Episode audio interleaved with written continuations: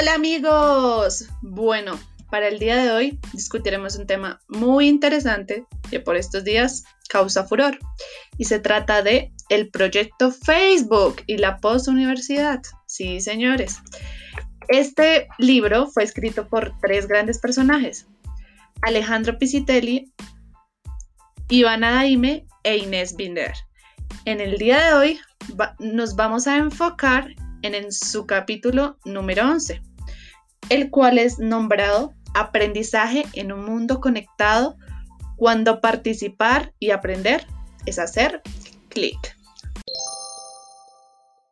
Para esto tenemos una invitada muy especial esta noche. Con ustedes, Juliana Barragán. Bueno, eh, buenas noches. Eh, pues empecemos con una pequeña introducción de lo que habla este capítulo. Hay una oportunidad entre educadores y estudiantes de entablar una comunicación adecuada para un aprendizaje diferente, sugiriendo el cambio de paradigma. El estudiante tiene ideas de temas que se pueden aprender y la manera de hacerlo. Autonomía y disposición sobresalen en este proyecto. El educador se convierte en un orientador y en una persona que apoya y brinda ideas para mejorar este aprendizaje. Claramente, no debemos olvidar que estos procesos se dan desde una plataforma virtual. ¿Qué piensas sobre esto, Aleja? La verdad, este experimento ha tenido efectos inesperados en algunos de sus participantes, los cuales sugieren que el cambio de paradigma puede ocasionarse mediante experiencias puntuales que modelen escenarios novedosos de aprendizaje. Y muy bien que nos vendría por estos días aunque no debemos olvidar que ciertamente tiene algunos problemas, como que se presentan en las plataformas virtuales. Como que muchas veces no sabemos si a través de ella la información llega de la manera de cada causa de la comunidad de las personas. Pues obviamente cada una tiene que tener un buen internet. También se da una mala interpretación de las palabras u otros problemas presentados, y es algo que se presenta en la lectura, pero en nuestra situación actual se diría que el problema nombrado la solución dada es la comunicación entre el alumno, el profesor, entre amigos, ya que tienen que tener una buena escucha, eh, una buena escucha y llegar a mediaciones conjuntas que solucionen aquellos problemas.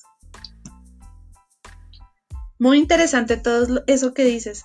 Además, es como una luz una luz de esperanza, porque existe una promesa de transformación de la relación del usuario con la información, en la que pasamos de un rol predominante de consumo a uno de producción.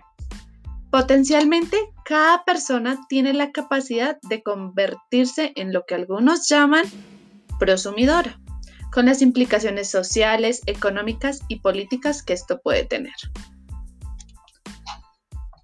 Me parece muy interesante lo que tú dices. Es de eso es muy cierto. Aunque también quiero plantear en esta hora existe una diferencia fundamental entre conocer la existencia de la herramienta y ser usuario de ella. Pues esto es algo que se da actualmente. Es una cita que quiero analizar, ya que antes de, de, tener las clases presenciales solo conocíamos las herramientas, plataformas virtuales, por encima sin saber su funcionamiento, pues ya que no nos interesaba, ni siquiera las necesitábamos.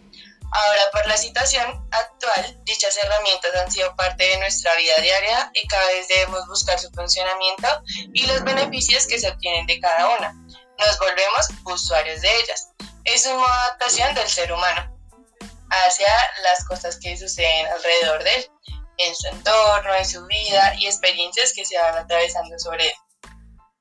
¿Qué más nos puedes decir, Aleja?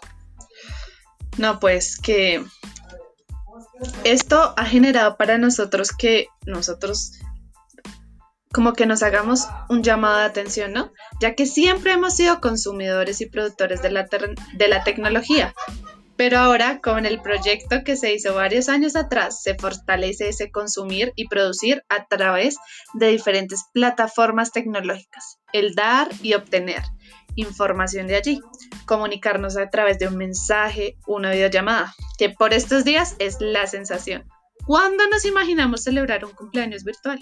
Por medio de videollamadas o dar serenatas virtuales. Eso hace 10 años no lo hubiésemos contemplado. Crear contenido, obtener nuestro conocimiento a través de la tecnología. Así que aprender ya solo nos quedará a tan solo un clic de nosotros. Sí, esa es una situación difícil. A veces muchas personas aún no se acostumbran a, estos medios tecnológicos. Algunos profesores, estudiantes, personas que no tienen como los recursos para obtener aquellas tecnologías. Pero, ¿qué más se puede hacer? Es adaptarnos a esta situación. Tienes toda la razón. Y algo que tenemos que tener muy presente con toda esta situación es que siempre de algo malo sale algo bueno. Y pues para algo nos debía servir toda esta situación. Entonces creo que eso ya es todo por hoy. Espero que les haya gustado. Y no olviden que tan solo ahora para comunicarnos y aprender estamos a un clic. Nos veremos el próximo viernes con un nuevo capítulo de esta interesante temática. No olviden sintonizarnos y seguirnos en nuestras redes. Adiós. Chao.